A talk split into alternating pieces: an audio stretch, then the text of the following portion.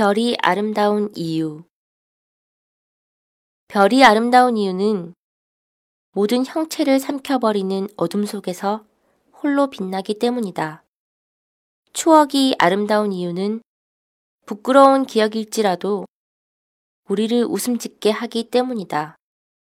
꿈이 아름다운 이유는 가까운 미래에서 우리를 기다리고 있기 때문이리라.